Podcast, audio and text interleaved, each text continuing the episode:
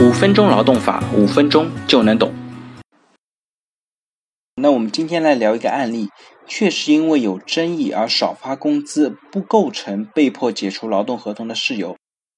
那我们先来看一下，有一个同事呢叫周某，他二零一五年六月份入职某商贸公司，双方签订了为期三年的劳动合同，约定呢周某的岗位是销售员，月工资呢是四千元。二零一七年七月。因为表现良好，周某呢被晋升成了店长，工资呢也调整成了一万元每月。二零一八年的三月份呢，周某负责的店铺在盘点过程当中啊，发现他们丢失了货物，达到了六万余元。商贸公司的员工手册规定呢，员工在在岗期间对公司销售的产品具有看管义务。如果盘点发现，账实不符且不能够分清责任的情况下，需要由当月在岗的全体员工共同承担赔偿责任，按照损失货物零售价格的百分之五十进行赔偿。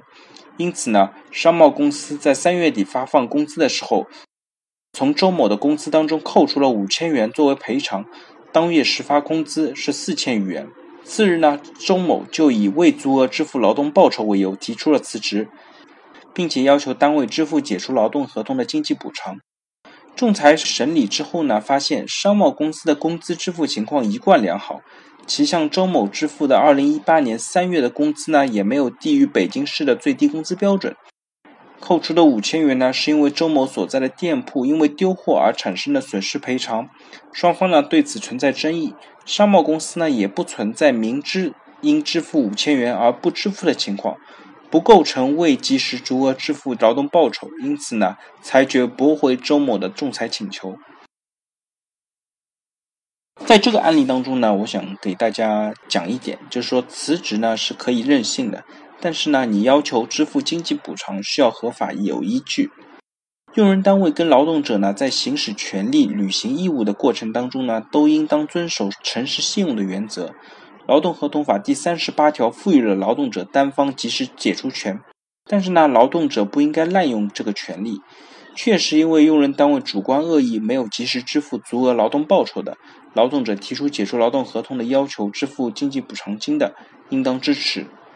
因为客观情况存在劳动报酬计算标准不清楚、有争议等等情况。导致用人单位没有足额及时发放劳动报酬的，一般呢不应当作为劳动者解除劳动合同要求支付经济补偿的依据。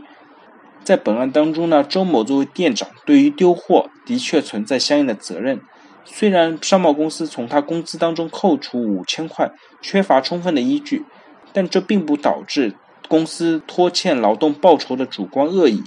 周某虽然可以任性的辞职。但他要求单位支付解除劳动合同的经济补偿金呢，不符合合法、合理、公平的原则，因此呢，也没有得到仲裁的支持。